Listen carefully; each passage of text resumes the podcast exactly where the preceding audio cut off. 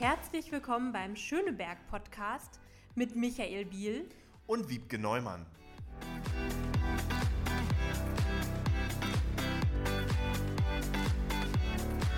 Herzlich willkommen, ähm, beziehungsweise wir senden heute mal von einem ganz anderen Ort hier und werden gleich verraten, von welchem. Und zwar liegt es ein bisschen an unserem Gast, beziehungsweise an der Institution, die wir heute hier im Podcast haben. Ähm, wir freuen uns sehr, dass äh, Nina Sternus Gast unserer heutigen Folge ist, und zwar vom Frauen, vom feministischen Frauengesundheitszentrum. Hier in Schöneberg in der Bamberger Straße sind wir. Ja. Ja, danke für die Einladung. Ich freue mich sehr, dass ihr hier bei mir vorbeigeschaut habt. Ja, ich grüße auch alle ganz herzlich. Hallo Wiebke, hallo Nina. Ähm, das ist äh, die bequemste Folge, die wir bisher aufgenommen haben, weil wir sitzen alle drei auf einem Sofa, jeweils auf einem Sofa. Äh, liebe Nina, du bist äh, von der Ausbildung her Sozialarbeiterin und Sexualpädagogin und äh, du hast einen Bachelorabschluss als Sozialarbeiterin und äh, arbeitest äh, auch im Bereich der LGBTQI-Plus-Beratung in verschiedenen psychosozialen Beratungsstellen. Du bist Mitglied im Bundesverband Pro Familia und in der Deutschen Gesellschaft für Sexualforschung. Ähm, das ist ja kein alltäglicher Berufswunsch, Sexualpädagogin zu werden. Wie kam es dazu und äh, was machst du genau? Das stimmt. Einmal schön, dass du das nochmal aufgezählt hast. Das geht ja immer runter wie Öl. Wir sind vorbereitet. ja, super. Genau. Ich bin ähm, jetzt seit ungefähr zehn Jahren in der Sexualpädagogik unterwegs und das hatte bei mir damit angefangen, dass ich in einem Frauenhaus gearbeitet habe und gemerkt habe, dass das Thema Sexualität ähm, natürlich vor allem in dem Kontext auch ähm, Schwierigkeiten hat, besprochen zu werden. Und dann habe ich gemerkt, okay, ich habe Lust, darüber zu sprechen und ähm, da einen anderen Zugang zu schaffen und vor allem auch mehr in die Prävention zu gehen.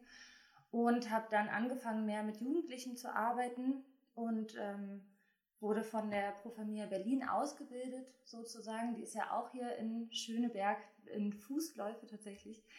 Und habe dann irgendwann angefangen, mehr in die Erwachsenenbildung zu gehen, also mit erwachsenen Menschen zu arbeiten und ähm, vor allem mich so im Kontext sexuelle und reproduktive Rechte zu organisieren.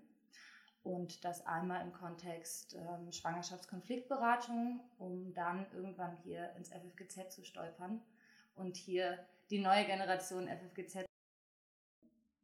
Ja, sehr cool. Ja, man, äh, man kennt ja manchmal so Sexualpädagogen ein bisschen aus irgendwelchen Fernsehserien. Ich denke daran die ganz tolle Serie Sex Education. Mhm, super ähm, Serie. wobei da vielleicht äh, der Alltag nicht ganz so akkurat dargestellt ist, weiß ich nicht. Wieso? Die gehen auch alle zur Schule. Die gehen auch alle zur Schule, ja. Und tatsächlich noch mal besser als die meisten anderen Serien. Also okay. es ist schon relativ nah dran. Okay, also auch so ein bisschen manchmal, also sonst kennt man das aus so äh, eher verschämten Kursen in der mhm. Schule, wo dann einmal so Aufklärungsunterricht war, in der, weiß ich nicht, hat man das, achte Klasse oder so, mhm. und alle ganz verschämt ein Kondom über eine Banane ziehen. Machst du sowas auch? ja, mittlerweile haben wir keine Bananen mehr, sondern so Holzmodelle.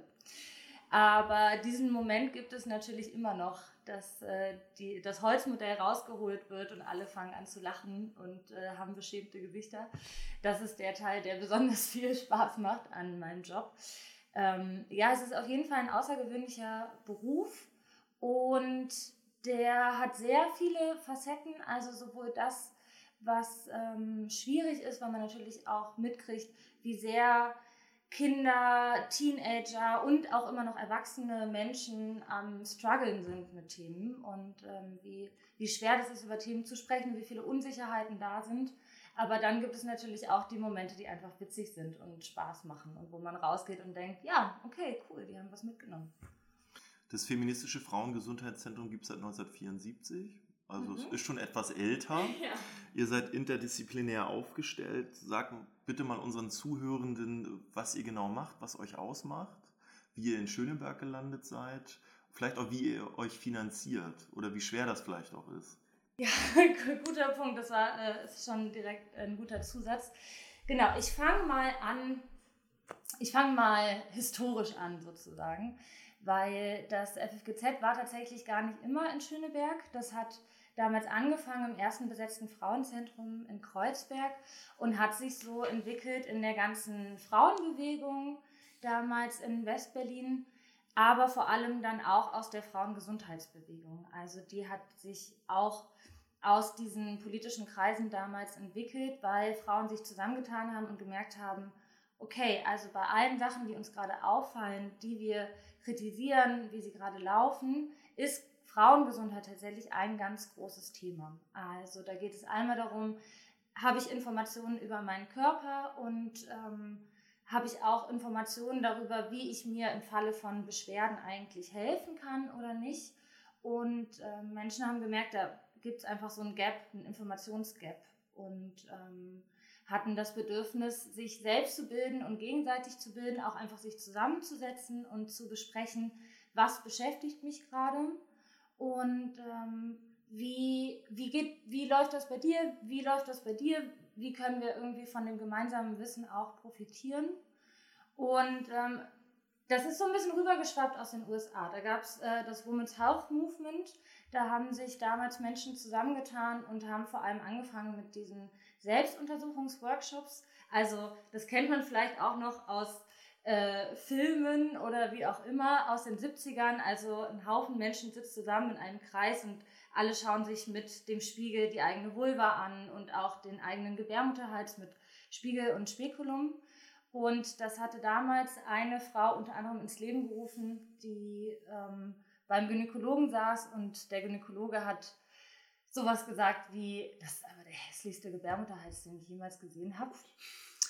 Und dann dachte sie sich so. Der Gynäkologe. Ja, genau. Ja, ja, das war ja damals vor allem ja. noch ähm, tatsächlich sehr männlich dominiert. Es ist heute auch noch, wenn wir über Forschung etc. sprechen, aber wir haben ja mehr Möglichkeiten auch tatsächlich ähm, zu nicht nur männlichen Gynäkologen zu gehen. Naja, auf jeden Fall hat er sich diese Bemerkung erlaubt. So sagt es zumindest ähm, die Geschichten, die noch darüber erzählt werden.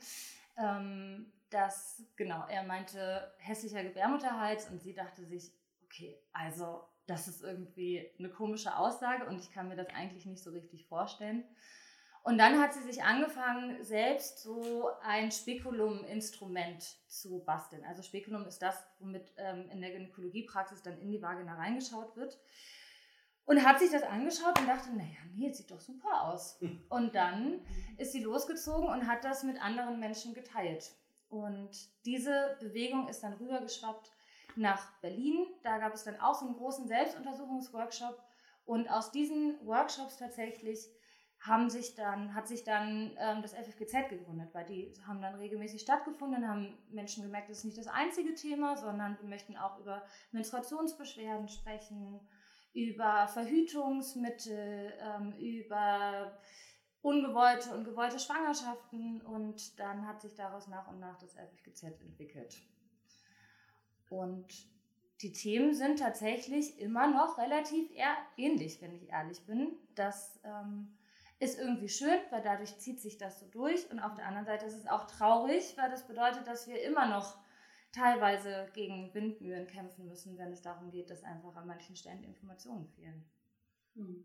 Das liebe Geld? Wie hm. finanziert ihr euch? Ach, das ist ein ganz schwieriges Thema. Also, wir sind natürlich wie so viele andere Projekte auch, die vor allem, also feministische Projekte, Frauenprojekte sind auch wir teilfinanziert. Das heißt, wir sind immer dabei zu gucken, wie wir über die Runden kommen. Wir finanzieren uns zum Beispiel darüber, dass wir ähm, einen Vertrieb haben, wo wir Broschüren und die Clio, die Zeitschrift für Frauengesundheit, rausgeben. Aber natürlich ist auch die Pandemie nicht an uns spurlos vorbeigegangen, weil ähm, dadurch, dass wir nur diese Teilfinanzierung haben, sind auch die Angebote, die wir haben, nicht nur kostenfrei. Es gibt ein einziges Angebot, was kostenfrei ist. Und das ist die Beratung zum Thema gesundheitliche Folgen von sexualisierter Gewalt. Aber die restlichen ähm, Angebote sind nicht teuer, aber ähm, es wird schon so eine mh, mm, Empfehlung ausgesprochen, wie viel wir ähm, für diese Veranstaltung nehmen. Und natürlich ist bei allen Menschen gerade das Geld knapp und dadurch, dass es halt keine Veranstaltung in Präsenz geben konnte, hat sich das auch auf uns niedergeschlagen. Und jetzt müssen wir gerade mal ein bisschen gucken. Aber ähm, noch gibt es uns. Hoffen wir, dass Seit 1974. Ja. Seit 1974, das sind fast fünf Jahrzehnte. Ja. Das kann ich auch gar nicht glauben. Und wir haben auch Kolleginnen, die tatsächlich seit den 80ern hier arbeiten. Das ist ganz schön. Dann können wir uns gegenseitig ein bisschen austauschen äh, miteinander. Ja. ja. Ja, und auch mit einem vielfältigen Programm. Also das äh, war mir auch aufgefallen, ähm, also ihr wart mir schon ein Begriff quasi aus der, ähm, aus der Arbeit bei meiner Bezirksverordnetenversammlung und ähm, so viele äh, feministische Einrichtungen mhm. ähm, haben wir ja auch nicht in Schöneberg. ähm, das fällt schon auf und ähm, ihr habt einfach ein, ein breites Kursangebot auch, ähm, was ihr habt. Vielleicht äh, kannst du ja mal sagen, ähm, was so besondere Highlights sind, vielleicht auch so mhm. deine Lieblingskurse und ähm, wie kann man sich das vorstellen? Also wie groß sind die Kurse so? Also wie viele, wie viele Leute sind da so zusammen und Du hattest gerade auch die Kursgebühr angesprochen. Mhm. Ich glaube, ich habe so gesehen, so 15 Euro sind es mhm. oft. Ne? Ähm, wie geht ihr damit um, wenn irgendwie auch Frauen zu euch kommen, die sagen, dass ich würde das total gern machen und es würde mir total gut tun, aber ich kann mir das nicht leisten? Ja, also erstmal zu dem Angebot, was wir haben und zu unserem Programm. Also einmal vielleicht ganz gut zu wissen, die Beratungen, die wir machen und die Workshops, die beziehen sich in der Regel auf Themen, die im gynäkologischen Bereich angesiedelt werden. Also das geht von Menstruationsbeschwerden über Wechseljahre, über Vaginalinfektionen, Endometriose. Wir beraten auch noch zu Themen wie Schilddrüse zum Beispiel, einfach weil die ähm, mit sehr vielen Themen verknüpft ist. Aber das ist sozusagen so ein bisschen unser Schwerpunkt. Dann haben wir noch ein bisschen diesen ähm, Teil, wo es um seelische Stärken geht, also Achtsamkeit und ähm, was kann ich bei Stress machen, einfach weil wir einen sehr ganzheitlichen Blick haben auf Körper und auf das Thema Gesundheit und wir das Gefühl haben, dass das ähm, die seelische Gesundheit nicht von der körperlichen Gesundheit und auch nicht von den Lebensbedingungen, in denen wir uns befinden, abgekoppelt werden kann. Und deswegen ist es bei uns so, dass die Beratungsthemen, die wir haben, dazu haben wir in der Regel auch immer Veranstaltungen. Und naja, also ganz ehrlich, mein Lieblingsworkshop ist tatsächlich immer noch der Selbstuntersuchungsworkshop. Also die geben wir immer noch und ich gebe die tatsächlich auch mit äh, meiner Kollegin Taina. Und das sind einfach die schönsten Workshops, weil wir sitzen dann in einem Kreis mit zehn Frauen und ähm, am Anfang äh, sind, müssen sich alle noch so ein bisschen reinfinden und am Ende sitzen alle da und sind total erfüllt und es hat jedes Mal so einen magischen Moment, weil es einfach eine Auseinandersetzung mit dem eigenen Körper ist, den man so sonst nicht hat. Und das ist dann vor allem auch ein intimer Moment, den man dann auch mit den anderen Teilnehmenden äh, teilt. Und ähm, genau, und dann hat man so ein Gefühl der Verbundenheit. Das heißt also, genau, ich bin, ihr merkt schon, ich bin sehr großer Fan von, von diesen Workshops. Aber ähm, mein Baby sind auch diese Viva la Vulva Workshops. Die haben damals Taina und ich ins Leben gerufen, als wir, ich glaube, vor fünf Jahren oder so ins FFGZ kamen. Auch in so einem Modus von Generationswechsel und dann wurde gesagt, macht mal was für junge Frauen. Und dann waren Taina und ich so, okay, super, das machen wir. Haben eine Workshop-Reihe entwickelt, haben das stolz unseren Kolleginnen präsentiert, die hier seit den 80ern sind. Und die meinten, das sind super Themen, die haben wir damals auch schon ins FFGZ gebracht. Und dann dachten wir, naja gut, okay, aber jetzt sind sie wieder da. Trotzdem macht ihr, dann, macht ihr dann vordergründig mehr für junge Frauen oder sind alle Altersgruppen vertreten? Also hier sind tatsächlich alle Altersgruppen vertreten. Wir haben halt schon irgendwann gemerkt am FFGZ, dass auch das Publikum mit uns einfach auch ein bisschen weiter gewachsen und gealtert ist. Und ähm, wir haben gemerkt, irgendwann waren wir dann doch mehr die Ansprechpartnerin zum Thema Wechseljahre vielleicht als ähm, noch zu anderen Themen. Und ähm, genau, und deswegen wurde dann so ein bisschen geguckt, dass auch ähm, andere Themen noch mehr in einem Format präsentiert werden, dass sich vielleicht auch Menschen in der jüngeren Generation ähm, davon angesprochen fühlen. Also dass mhm. dazu dann natürlich auch Werbung auf Instagram gemacht wird und ähm, nicht nur über den äh, E-Mail, Newsletter, sondern genau, dass man da so ein bisschen guckt, wie können wir so verschiedene Generationen erreichen. Ja, das habe ich tatsächlich gesehen, dass euer Instagram-Kanal auch ähm, ganz gut gepflegt ist und auch so ein bisschen Aufklärungsarbeit gleich mitmacht. Ich gucke gleich mal parallel. Aber ich habe, ich hab, du hattest gerade gesagt, äh, Psyche und Körper gehören zusammen, mhm. das kann man nicht voneinander trennen. Äh, ich glaube, dass Menschen, die viel Stress haben, das auch an der einen oder anderen Stelle mal erlebt haben schon. Und ähm, habt ihr nach der Corona-Zeit, wo doch viele Menschen merken, hoppla, da ist irgendwas passiert mit mir, aus welchen Gründen auch immer, habt ihr mehr Zulauf? Kommen jetzt wieder mehr, vielleicht auch als vorher? Also ja und nein.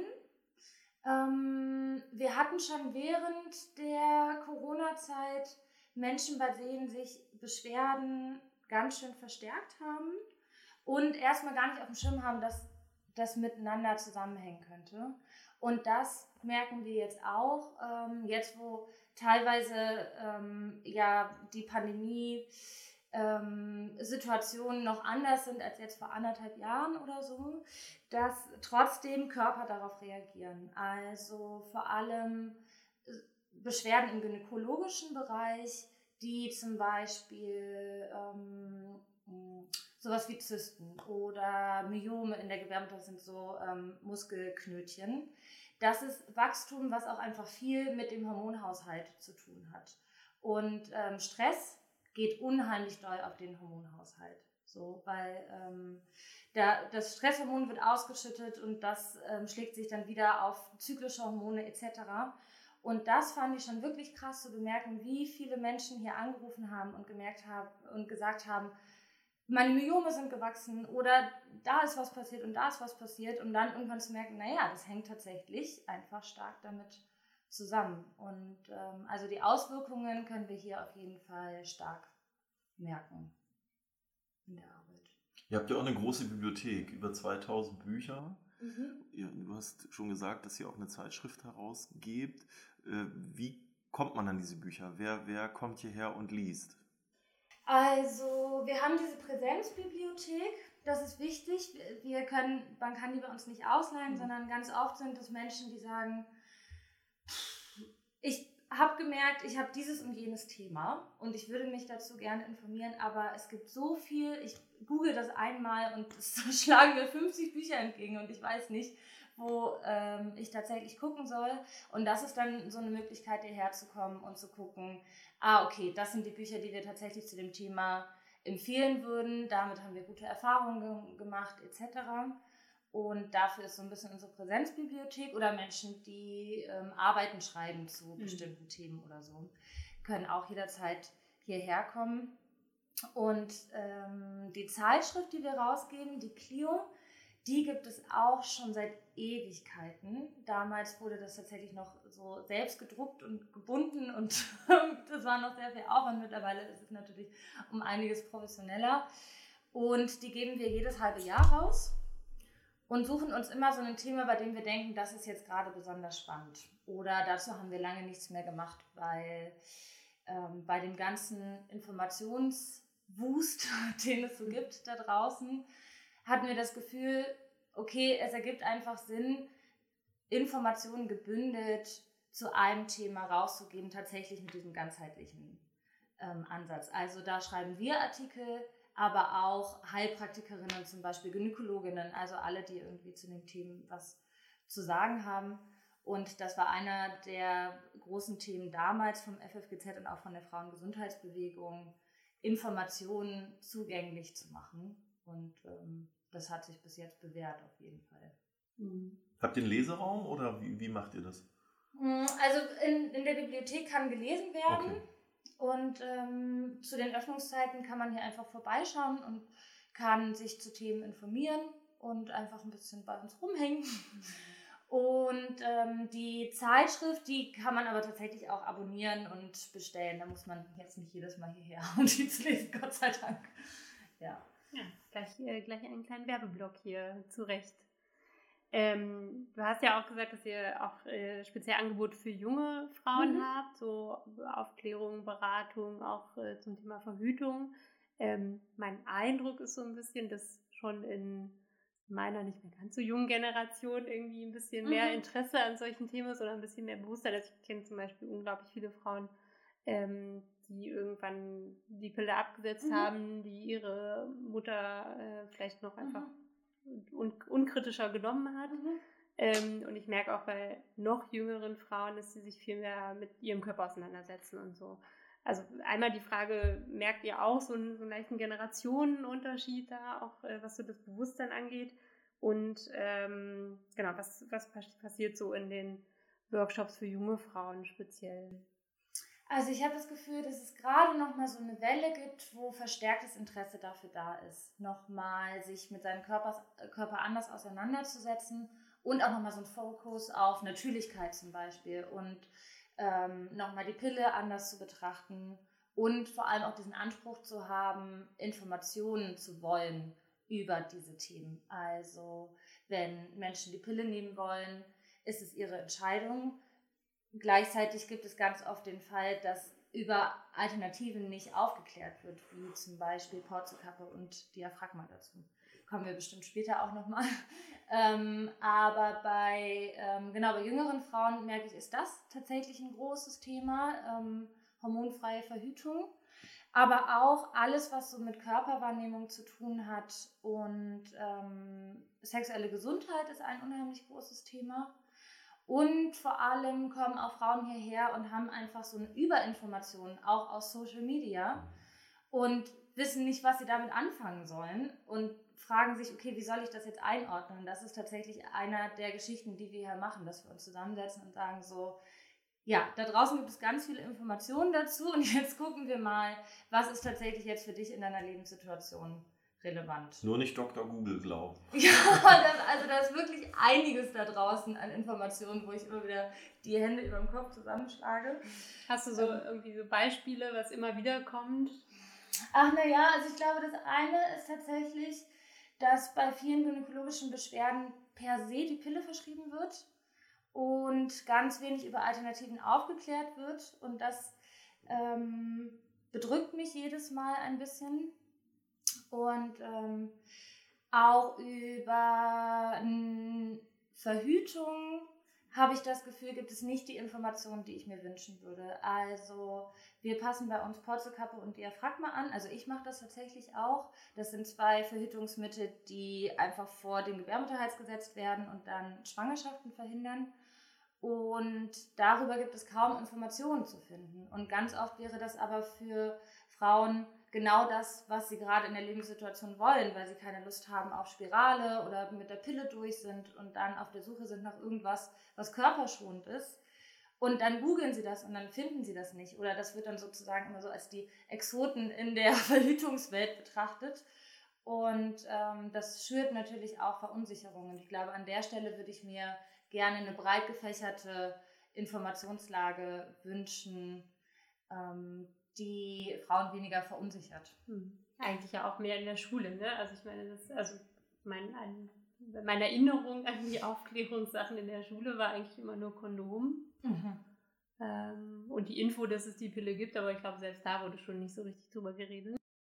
Ähm, Bei ja, mir ist das sehr lange her. Ich kann mich, ich kann mich erinnern, im, im Bio-Unterricht, dass darüber kurz gesprochen wurde, aber ich weiß nicht mehr, wie das ablief. Aber wie alt muss ich sein, um zu euch zu kommen?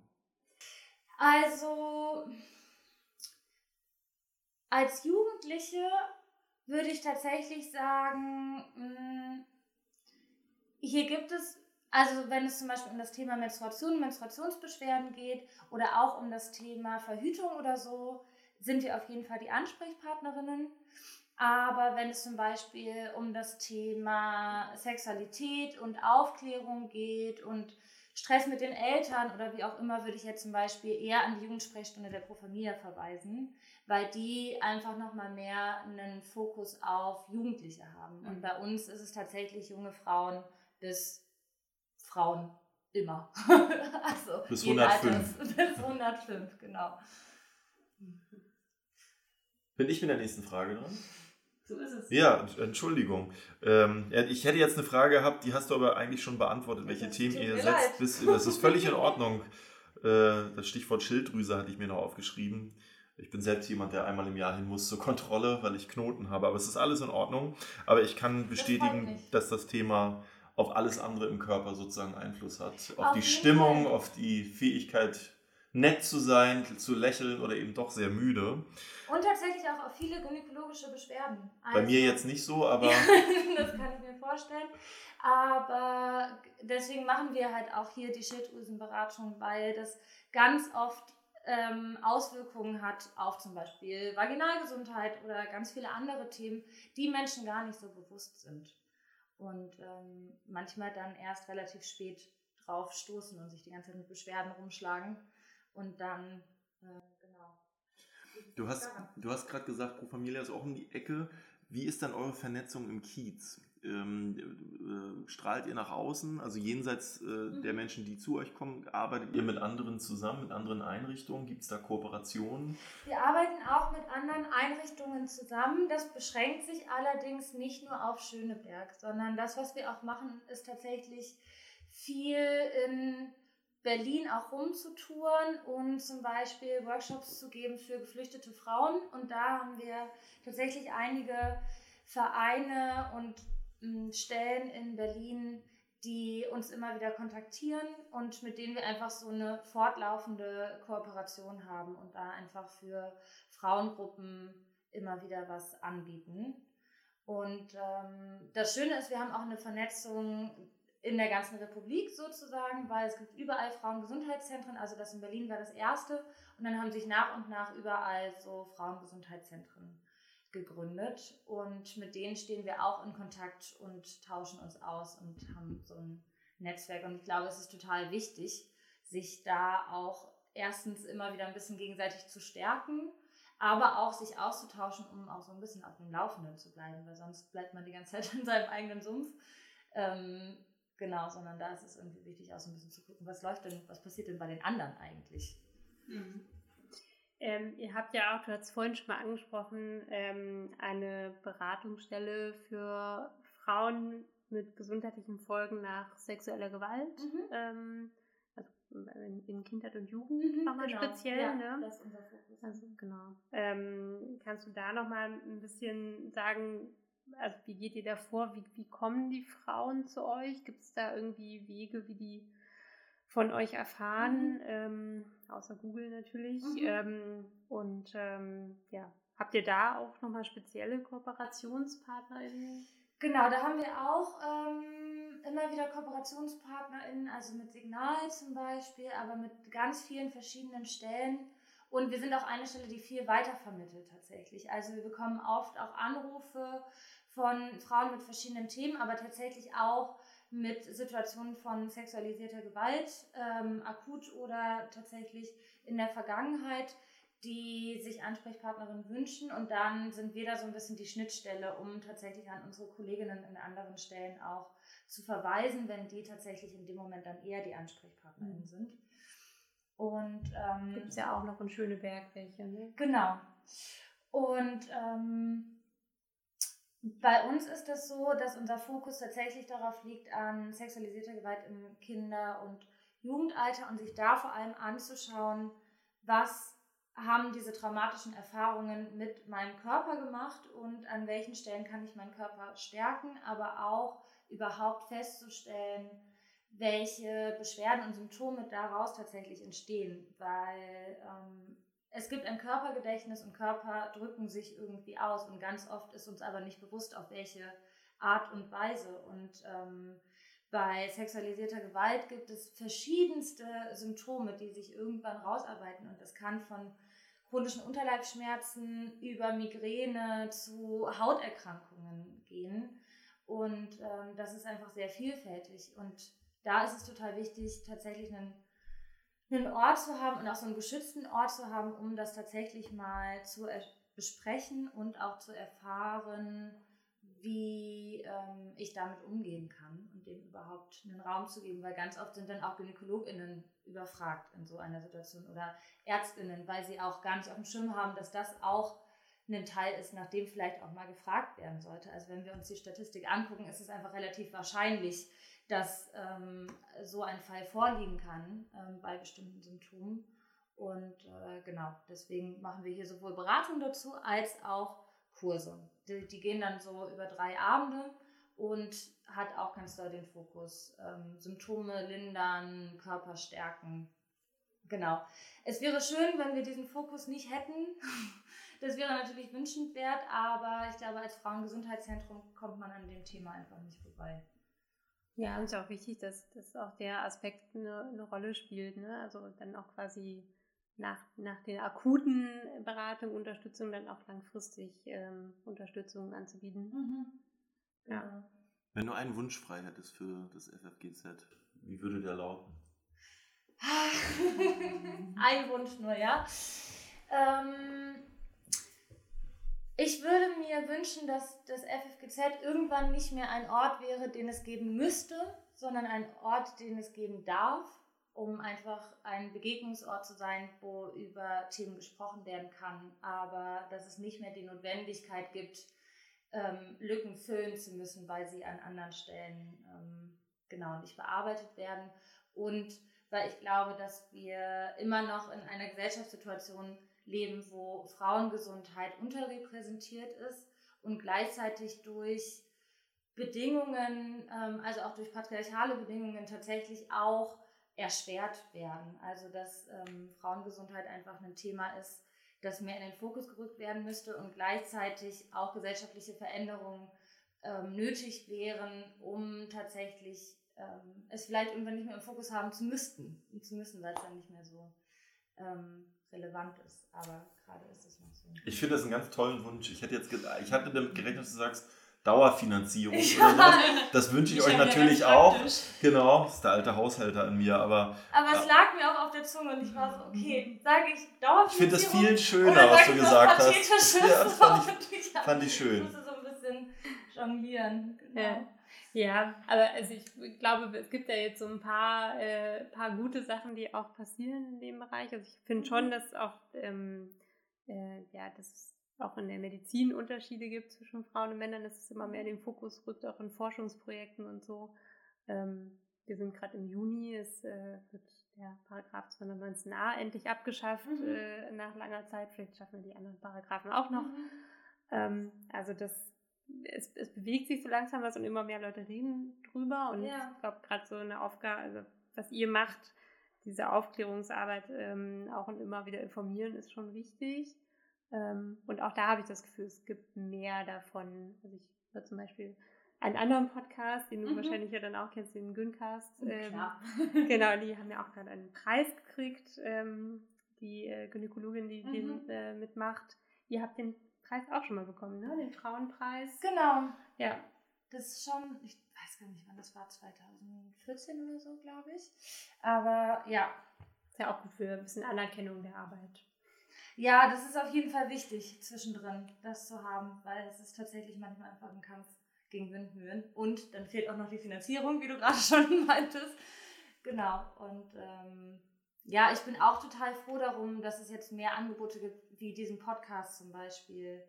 Ähm, ich habe mir auch den Podcast zum Beispiel zum Thema Vaginalgesundheit angehört, weil das auch das Thema ist, wozu ich berate und ich war ganz äh, positiv überrascht davon. Und äh, ja, freue mich auf jeden Fall, dass es auch mehr in den, in den Fokus kommt. Ja. Dann zum Abschluss vielleicht noch die Frage, gibt es irgendwelche Pläne oder Projekte für die Zukunft hier? Habt ihr noch irgendwie, weiß ich nicht, äh, neue Team im Petto oder ihr seid ja schon ein sehr interdisziplinäres Team. Mhm. Habt ihr da noch irgendwie was, was ihr noch ergänzen wollt? Also ähm, ich würde gerne noch mehr das Thema einmal sexuell übertragbare Krankheiten zumindest als Workshop-Angebot ins Leben rufen, weil ich das Gefühl habe, für Menschen mit Vagina und Uterus gibt es einfach oftmals nicht die Angebote, an die sich gewandt werden kann, wenn es um Thema Informationen geht. Und ähm, der Bereich natürliche Familienplanung, also ähm, nach Zyklusbeobachtung zu verhüten, ist gerade ein total aktuelles Thema. Und ähm, das würde ich auch gerne als regelmäßiges Angebot hier einführen, weil ich glaube, das macht sich ja einfach gut. Ich finde, das würde hier super reinpassen. Und generell haben wir halt tatsächlich gerade diesen Generationswechsel. Und das heißt, es passiert auch ganz viel bei uns. Und wir gucken, wie strukturieren wir uns jetzt, was, was nehmen wir mit, was verändern wir, ähm, wie gehen wir mit Begrifflichkeiten um. Und ähm, da bin ich auf jeden Fall ganz gespannt. Also es ist eine sehr spannende Phase, in der wir gerade sind im FFGZ. Wir kommen jetzt zu einer Kategorie, die wir immer haben, Wiebke. Ja. Und zwar der Lieblingsort in Schöneberg. So ist das. Ähm, Michael und ich äh, haben schon äh, vorhin im Vorgespräch kurz berichtet, dass wir schon äh, sehr viele Lieblingsorte nennen konnten und langsam den Überblick verlieren. Ähm, aber du hast jetzt die Chance, uns deinen Lieblingsort in Schöneberg zu nennen. Mein und Lieb- warum natürlich. Mein Lieblingsort ist tatsächlich der Flohmarkt beim Rathaus Schöneberg, weil ich tatsächlich da mal gewohnt habe. Und zwar mit dem Balkon auf den Blick, äh, mit dem Blick auf ähm, den Flohmarkt. Das heißt, was wir ganz oft gemacht haben, war sonntags zu frühstücken und dann uns mit dem, ähm, äh, wie heißt das? Fernglas? Äh, mit dem Fernglas, genau, mit dem Fernglas auf euren Voyeurismus ausgelebt. Um schon mal rauszufinden, so, ob es nach den- irgendwelche Sachen gibt, Ah. die wir besonders gerne ähm, haben wollen. Und so habe ich ein wunderschönes Sideboard geschossen zum Beispiel, das immer noch bei mir in der Wohnung steht, auch wenn ich leider nicht mehr in Schöneberg wohne. Ich habe hier gerne gewohnt. Ähm, genau, deswegen ist so der Schöneberger Flohmarkt immer noch einer meiner Lieblingsflohmärkte. Das hatten wir auch noch nicht, ne? Das hat Nee, auch noch nie einer. Nee, aber der taucht oft in irgendwelchen, die, die äh, besten Flohmärkte in Berlin und so, taucht der sehr oft mit auf, ist mir schon aufgefallen. Und da steht auch immer, dass man ganz früh gucken muss für die äh, richtig coolen Sachen, weil da auch Eben. so richtig professionelle Flohmarkt, Schnäppchenjäger, keine Ahnung, wie sie sich nennen, äh, unterwegs sind. Ich, Genau. bin, ich bin da auch ganz oft. Das, Aber nicht deswegen so war ich früh. da auch unterwegs. N- Naja, ich bin ja Frühaufsteher, insofern. Und der Paternoster im Rathaus Schöneberg, gibt es den eigentlich noch? Es gibt diesen alten Aufzug, den fand ich unheimlich toll damals. Mhm.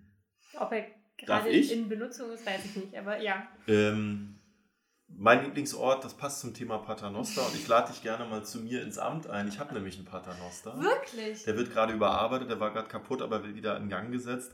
Ich äh, mache mal wieder was Kulinarisches. In der Senatsverwaltung für Wirtschaft, Energie und Betriebe gibt es unter dem Dach eine Kantine, die ist öffentlich. Also äh, alle, die äh, bei uns essen wollen, können gerne ins Haus kommen und in den fünften Stock fahren. Zum Beispiel mit dem Paternoster. Dort wird, das ist gute deutsche Küche, sage ich Mhm. mal. Wir haben sogar einen Klimateller, das heißt äh, Dinge, die sozusagen nicht verbraucht werden, äh, werden dann nochmal äh, für ein anderes Gericht herangezogen und nicht weggeworfen. Und ähm, ich bin großer Buletten-Fan. Und die Köchinnen da oben machen mit die besten Buletten. Die besten macht natürlich meine Mama, aber ähm, das äh, schmeckt da sehr. Also ich kann, kann jedem nur empfehlen, da mal vorbeizukommen. Also allein für den Paternoster lohnt sich das. Ja, Martin-Luther-Straße 105. Gott, morgen habe ich Schräg gegenüber. ja, morgen stehen da alle und wollen Buletten und Paternoster. Genau. Der Herr Wiebke, Biel hat uns eingeladen. genau. Äh, Wiebke, dein Lieblingsort heute? Äh, auch so was halb kulinarisches, ähm, das Lachs im Rudolf-Hilde-Park. Ein sehr, sehr schöner Biergarten, Sommer, Kaffee, es gibt auch Eis und ein bisschen Süßkram da und das ist so herrlich, ähm, einfach so durcheinander gewürfelt und gemütlich. Also die haben da wirklich einen schönen Ort geschaffen. Zwei Brüder ähm, sind das. Ja. Und das, also da bin ich total gerne, weil das einfach eine schöne Stimmung, Atmosphäre ist und irgendwie einfach so ein bisschen ähm, locker ist. Also es ist kein klassischer Biergarten, sondern einfach alles, was man so gefunden hat, äh, da so reingewürfelt und äh, ein bisschen Grün- und Gartenanlagen und äh, Blühstreifen und Bienenkästen. Ich, Also das ist ein bisschen wie so ein Hippie-Garten, ein finde ich. bisschen wie so ein Hippie-Garten und äh, macht sehr viel Spaß da zu sein. Ich habe mich immer ganz klar gefragt, warum das Lachs Lachs heißt, aber ich komme jetzt auch nicht mehr drauf, aber das sind die Vornamen der beiden Brüder tatsächlich. Ich, Ja. ähm, ich komme wahrscheinlich Lars und äh, Axel oder so. Ja. So nennen wir sie jetzt einfach. Axel, sein Bruder. Also, falls jetzt hier so ein Magenknurren zu hören ist, äh, mit auf dem Podcast, hat mich daran erinnert, dass es äh, langsam Zeit wird, Abend zu essen. Ja. Das klingt auf jeden Vielleicht Fall nach sehr schönen Orten. Genau. Ja, Wiebke, Schöneberg wir- hat einiges zu bieten. Wir sagen Danke. Ja. Es war ein spannender Podcast. Ich glaube, alle, die zuhören werden, werden die Folge tatsächlich durchhören. Dass äh, die Zeit verging und es war sehr informativ. Und äh, auch wenn ihr sozusagen mit, mit Problemlagen zu tun habt, wünsche ich euch, dass tatsächlich Frauen zu euch kommen, den Weg hierher finden, dass der Podcast ein Stück weit dazu beitragen kann. Ähm, ich glaube, Wiebke und ich äh, teilen deinen, deinen großen Wunsch, dass das alles sozusagen irgendwann vielleicht nur mal so ein Nice to Have, aber keine Notwendigkeit ja. wird. Das ist sozusagen der große Traum. Und äh, wir wünschen euch weiterhin alles Gute. Wir kennen ja auch ein paar Leute mit dem Thema Finanzierung, da, da reden wir nochmal mit ein paar anderen. Und äh, Wiebke, bevor wir Tschüss sagen, gibt es was Hausmeisterliches. Ja, also wie immer der Hinweis, man kann uns auch abonnieren, äh, den Podcast auf diversen Podcast-Kanälen äh, bei Spotify etc. Einfach der Schöneberg-Podcast eingeben und auf Abonnieren klicken, dann verpasst ihr auch keine Folge. Ähm, und ihr könnt uns auch immer gerne ähm, Gäste vorschlagen. Ähm, Kontakt und alle Folgen und alle Portale findet ihr auf dein-schöneberg.de slash podcast. Und jetzt nochmal danke Alina und ähm, bis bald. Bis bald. Viel Spaß beim Reinhören. Ciao. Danke euch. Es war schön.